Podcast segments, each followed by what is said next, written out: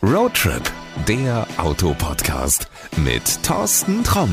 Heute habe ich mal wieder einen echten Roadtrip gemacht. Ich bin gefahren und zwar nach Krefeld in den ersten Showroom von Maxus in Deutschland. Ja, jetzt wirst du fragen, Maxus, was ist das denn? Ich könnte das erklären, das wird dann aber zu lang. Ich habe mir fachliche Hilfe an die Seite geholt. Gerhard Lautenschläger ist Chef von Maxus Deutschland, kann ich das so sagen? Geschäftsführer von Maximotive Deutschland, genau. Aber schon Chef. Ja, ja, Chef auch, ja.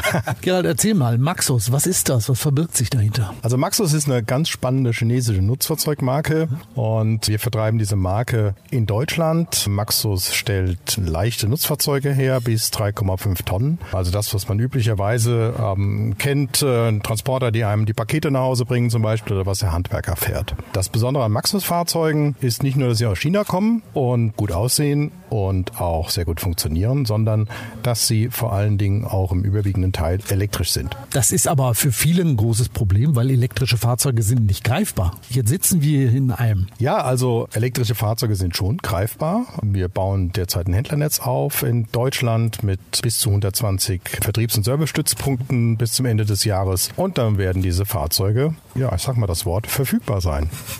Das hört manch einer nicht gerne. Als Kunde hört das wahrscheinlich jeder gerne. Erzähl mal ein bisschen was zu den Autos. Ich könnte jetzt mal ganz vorsichtig sagen, das ist so die Bulli-Klasse. Also mein Briefträger könnte jetzt mit so einem Auto vorfahren. Ja, also es gibt zwei Größen. Einmal den E-Deliver 3, das ist die berühmte Bulli-Größe und den etwas größeren, ich benutze jetzt mal den Namen eines Wettbewerbers, so die Sprinter-Klasse, so gemeinhin, die auf der Autobahn dann an einem immer so vorbeidüsen. Jetzt kannst du zu Hause sofort das Auto einordnen. Wir sitzen hier in dem kleinen, der sieht aber schon sehr Pkw-mäßig aus. Also wenn ich mir das Lenkrad angucke, das ist ein Lederlenkrad. Hier gibt es eine ganze Menge Ablagen. Das ist alles ganz super, ganz sauber verarbeitet. Das kenne ich von anderen Nutzfahrzeugen anders. Da habt ihr aber schon richtig vorgelegt. Ja, also mit den chinesischen Herstellern ist auf jeden Fall zu rechnen, auch was Qualität, ähm, Ausstattung und Design eben angeht. Aber das Besondere an unseren Elektrotransportern ist, dass sie von vornherein als Elektrofahrzeuge konstruiert wurden. Wie merke ich das oder woran merke ich das nicht? Das merkt man daran, dass ähm, wir zum Beispiel, wenn zum Beispiel ein Fahrzeug umgerüstet wird von Dieselantrieb auf Elektroantrieb, ähm, das Fahrzeug Rahmenstrukturen hat, die einfach Gewicht kosten und Platz kosten und man dann zum Beispiel in umgerüstete Fahrzeuge nur kleinere Batteriepakete einbauen kann. Positiv gesprochen, wir können größere Batteriepakete einbauen und unsere Fahrzeuge sind auch leichter. Was bedeutet das für den Kunden? Ich kann entweder eine größere Batterie reinbauen und komme damit weiter oder wenn ich ein kleineres Batteriepaket nehme und du merkst schon, bei uns gibt es mehrere Batteriegrößen. Wenn ich ein kleineres Batteriepaket nehme, kann ich mehr zuladen. Ja?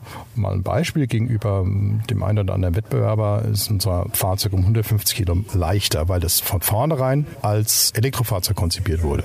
Spannend wird's ja, wie kann ich das Fahrzeug als Handwerker, als ähm, Logistiker nutzen? Und da geht es wirklich darum, was kriege ich rein, wie schwer ist es und wie weit komme ich damit. Also ich weiß, dass es gerade bei Nutzfahrzeugen sehr wichtig ist, diese Umbauten, also weil jeder seinen eigenen Bedarf hat. Der eine braucht ein Regal, der andere braucht einen Kühlschrank, der nächste braucht irgendwie eine Befestigung für größere Maschinen oder ähnliches. Seid ihr da auch schon so weit? Also könnt ihr jedem Handwerker oder jedem Kunden überhaupt generell das liefern, was er haben möchte? Gibt es ein Kühlfahrzeug? Ja, es gibt auch ein Kühlfahrzeug. Aber fangen wir erstmal mit den bekannten Regalen an, die jeder kennt, wenn mal der Handwerker zu Hause ist, der macht sein Auto auf, da hat er in der Regel so eine Einrichtung. Da gibt es drei große Anbieter, die alle unsere Fahrzeuge vermessen haben. Und das heißt, wenn ich jetzt Handwerker bin und sage, ich möchte jetzt einen E-Deliver 3 oder E-Deliver 9 haben, da gehe ich zu meinem Lieblingswerkstattausrüster für Transporter und sage, ich hätte gerne dafür die Ausstattung, die ich heute auch in meinem anderen Fahrzeug habe. Und dann kann er das eben dort entsprechend erwerben. Also sprich, die Kompatibilität unserer Fahrzeuge zu diesen Ausstattungen ist gegeben. Wenn ich das nicht will, selber machen will, Händler hilft mir auch? Ja, also natürlich ähm, ist der Händler ein ganz wichtiger Ansprechpartner, besonders dann, wenn es komplizierter wird, wenn es ähm, um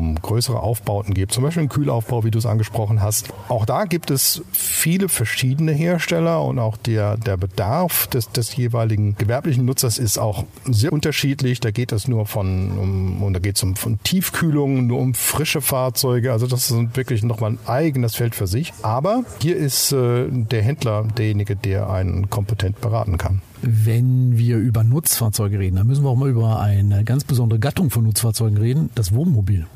Ja, das ist natürlich das, was uns dann auch ähm, allen am meisten Spaß macht, wenn wir an so ein Fahrzeug denken. Diese Fahrzeuge können natürlich auch umgebaut werden zu Wohnmobilen und ähm, das steht auch mittel- und längerfristig bei uns auf dem Plan. Wir haben da auch schon erste Bilder gesehen unseres chinesischen Herstellers, der so ein Fahrzeug auch selbst herstellen möchte. Aber im Moment konzentrieren wir uns auf das Kerngeschäft. Das sind erstmal die Transporter und die Fahrgestelle. Aber als Aussicht ist das auf jeden Fall im Plan. Das habe ich verstanden. Du hast nicht Nein gesagt. Das ist schon mal eine gute Sache. Ähm, ihr seid relativ jung ja auf dem Markt. Das müssen wir dazu sagen. Seit einem Jahr. Richtig. Seit einem Jahr sind wir auf dem Markt. Wir sind ähm, mitten in der Corona-Phase gestartet, was natürlich nicht einfach war. Ähm, aber wir haben ein tolles Team und ähm, wir ähm, nutzen einfach die Chancen, die sich jetzt äh, uns bieten. Der, der gesamte Automobilmarkt, äh, der ist, ähm, ich sag mal, in Bewegung und da tun sich einfach Potenziale auf und was für uns wichtig ist, dass wir sehr gute und professionelle Händler finden, die den Kunden gut beraten können.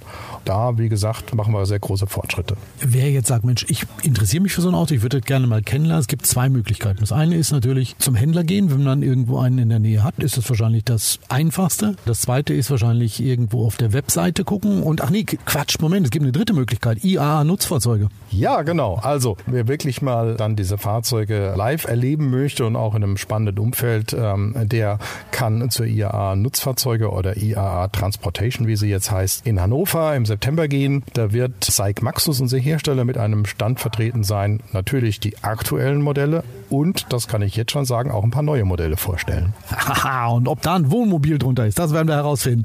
Gerald, ich sage erstmal vielen, vielen Dank. Du hast angesprochen, die Webseite, die packen wir in die Shownotes. Da brauchst du dann einfach nur mal draufklicken und schon kannst du dich in der Welt von Maxus umsehen.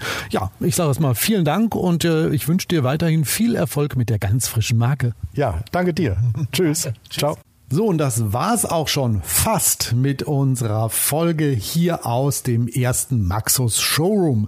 Ähm, du kannst nämlich die Autos hier auch live erleben. Wenn du dich jetzt fragst, ja, wo war der denn nochmal? Kann ich dir ganz einfach den Tipp geben. Bei Google einfach mal eingeben, Krefeld Preckel Automobile und dann findest du auch dieses Autohaus. Das ist ein Mehrmarkenhändler mit einer ganzen Menge Autos, auch einer ganzen Menge Zweiräder, einer ganzen Menge wirklich netter Leute. Wenn du irgendwo hier in der Nähe bist, fahr da mal hin, schau dich um, ist ein echtes Erlebnis und du kannst dir die ganzen Maxus-Modelle mal live angucken, du kannst dich auch mal reinsetzen, du kannst mit Fachleuten darüber reden, was vielleicht das richtige Auto für dich und deinen Betrieb ist. Da bist du auf jeden Fall in guten Händen. Und das Zweite, was ich auch nicht vergessen möchte, ist, drück mal bitte auf den Abonnieren-Button, weil dann hören wir uns in der nächsten Folge wieder. Ja, und das sollte es jetzt wirklich gewesen sein. Ich wünsche dir alles Gute, pass gut auf dich auf und wir hören uns dann in der nächsten Folge wieder, weil du hast ja den Abonnieren-Button gedrückt. Bis dahin, adios. Das war Roadtrip, der Autopodcast mit Thorsten Tromm.